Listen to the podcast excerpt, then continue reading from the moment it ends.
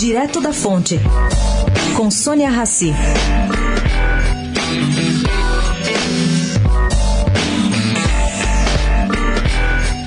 Nem o presidente Jair Bolsonaro, nem a Câmara se deram ao trabalho de indicar o nome ao qual tem direito para ocupar as duas cadeiras vazias na Comissão Nacional dos Mortos e Desaparecidos. Bom, Trata-se da mesma comissão que no dia 24 desse mês emitiu o atestado de óbito de Santa Cruz, informando que ele morreu de forma violenta, causada pelo Estado brasileiro em 1974.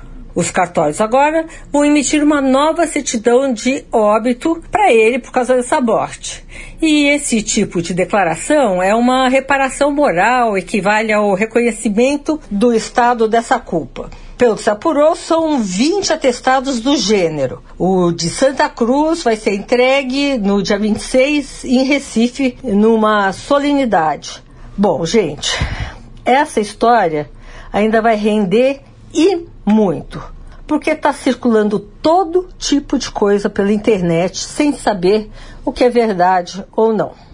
Vamos aguardar. Sônia Raci, direto da fonte, para a Rádio Eldorado.